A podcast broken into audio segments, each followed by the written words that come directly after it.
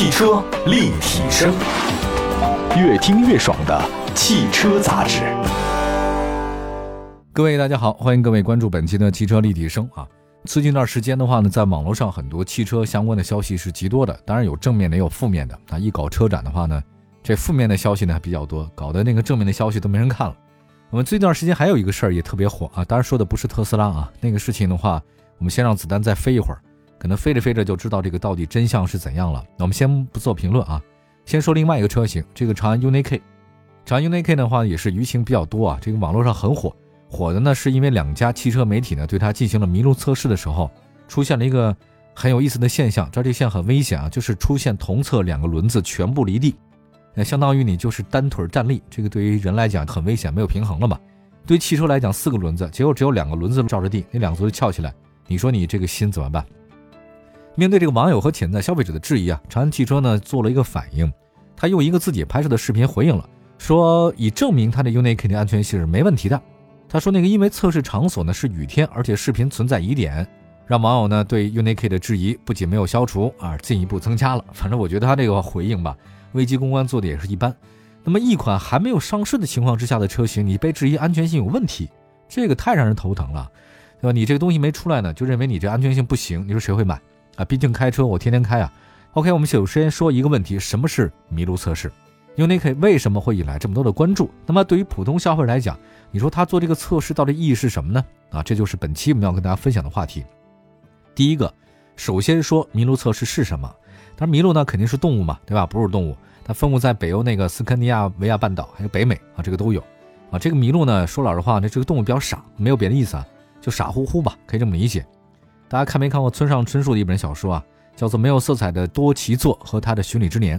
其中呢，这个多奇座呢，就是到北欧芬兰寻找他童年的一个伙伴。他伙伴呢，临走的时候他是租车嘛，就祝福他说：“哦，那个你可小心一点啊，这个路上有很多傻乎乎的麋鹿，不要撞到他们哟。”哎，这个麋鹿呢，就是比较傻，他们会在车辆前呢出其不意的跳出来，他也不懂得避让。你这个车开的很高速啊，啪一下相撞，这个严重交通事故。所以说这麋鹿测试的话呢，就是让你有前面麋鹿情况下。赶紧的做出反应，这叫麋鹿测试。那长安汽车总裁呢说：“哎呀，中国是没有麋鹿的。但是你想想看，中国没有麋鹿就没有这种事儿吗？不一定吧。呃，人家是跳麋鹿啊，咱们是跳自行车啊，跳行人，跳那个电动蹦蹦三轮车。我觉得这个要出现的几率也很高。我们要经常规避突然出现的障碍物。我觉得没有麋鹿，但胜似麋鹿。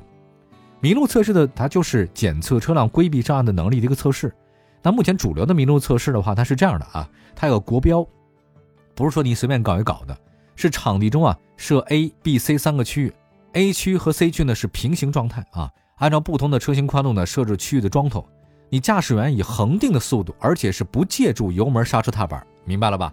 你的速度是恒定的，八十就八十，九十就九十啊，不借助油门刹车，你就是直接这么开过去，仅使用方向盘，你能做出反应，这个其实就是麋鹿测试。那反复测试的同时呢，逐渐提高车速。到成绩达到极限之后，记录你规避障碍物的最佳通过车速是多少，这就是你的成绩。换句话来说啊，就是突然出现障碍物的时候，你怎么办？那么了解了刚才啊，大家明白这个测试是什么？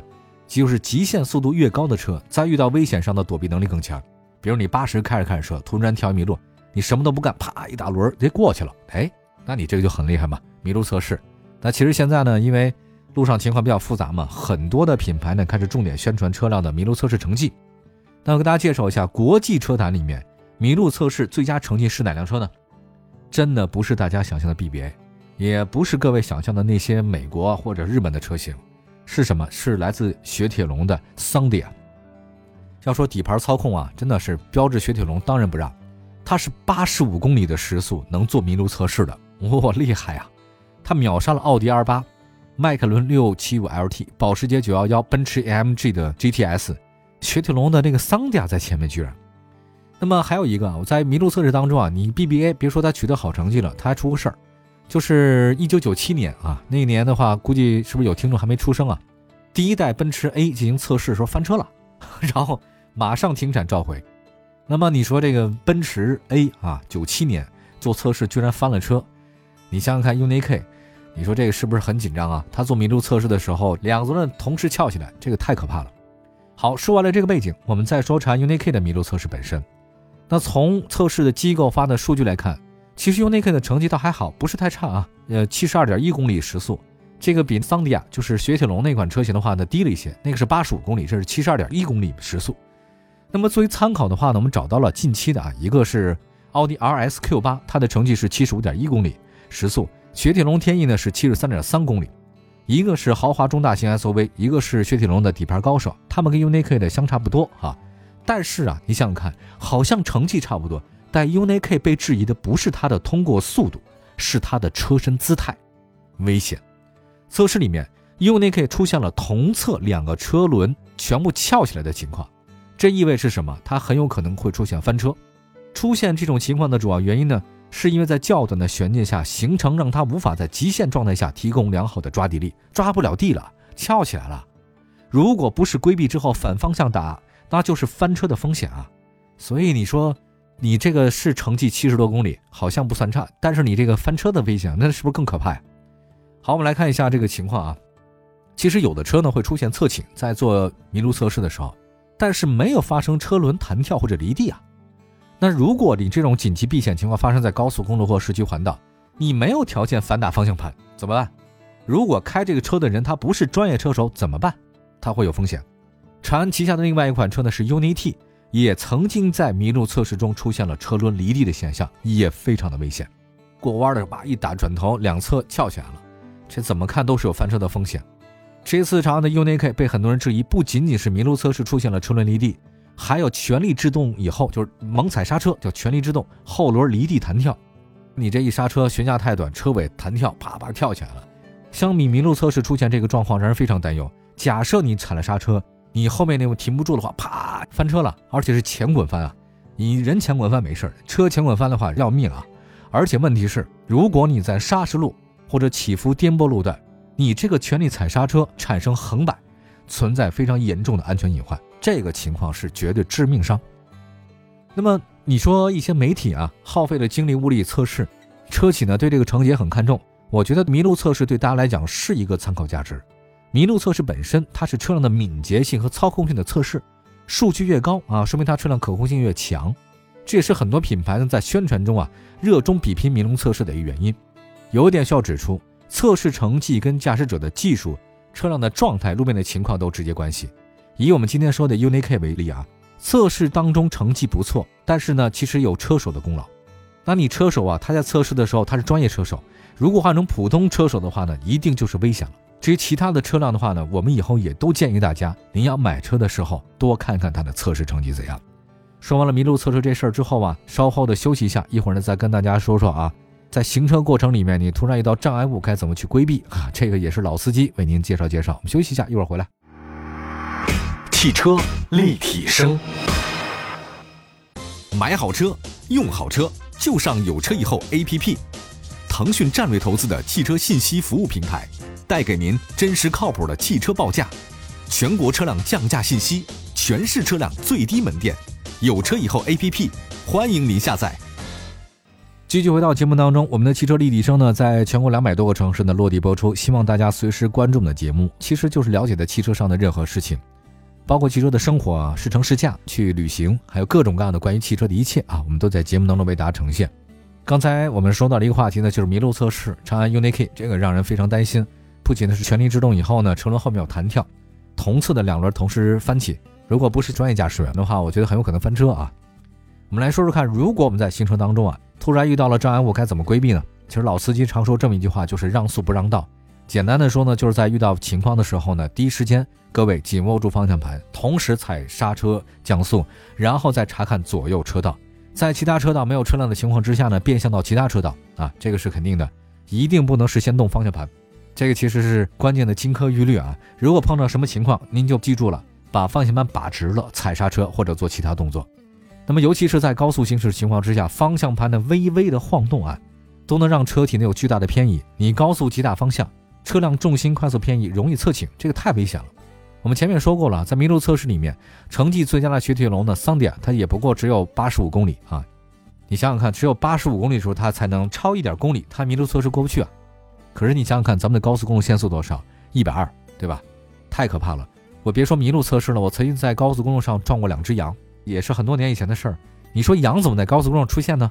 对吧？它偏偏就在高速公路出现了，我也百思不得其解。而且它在桥底下，上面一个铁路桥，那个地方是有阴影的，那个羊呢有点黑啊，突然窜出来，我压根就没有办法。后来他们得知是羊从其他的那个周边坡上去，然后直接跳到高速公路上了。你说这个多可怕啊！我觉得那个时候，当时我速度是一百一十九，我没法做麋鹿测试。我只要一打方向盘，那就车毁人亡，我就没法跟大家在今天这儿说节目了哈。当时我就是把握住方向盘，一脚踩刹车，咣撞上去，没办法。这个就是当时我做的。还有一个呢，其实很多车辆的重心较高，现在 SUV 嘛，大家都开 SUV，但别忘了 SUV 啊，它没法操控高手的。SUV 它底盘高，重心高，你想让它成为操控的高手，过弯的话，那不太可能。所以我有时候觉得，SUV 的这种出事故率。包括它做其他的情形呢，它不如轿车那么安全。在一些测试当中啊，大家都看到了 SUV 的麋鹿测试的成绩都挺差。